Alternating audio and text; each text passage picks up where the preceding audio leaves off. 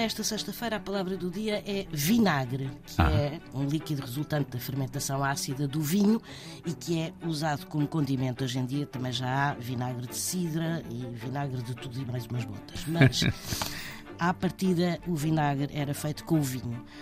Vinagre também significa uma coisa azeda, ácida ou desagradável. E em sentido figurado usa-se a palavra para designar uma pessoa de modos ásperos e desabridos.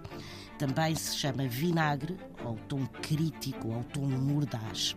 Ora, vinagre deriva da expressão latina vinum acetum, ou seja, vinho azedo, que deu origem à expressão francesa vin aigre, e foi daí que nasceu o nosso vinagre.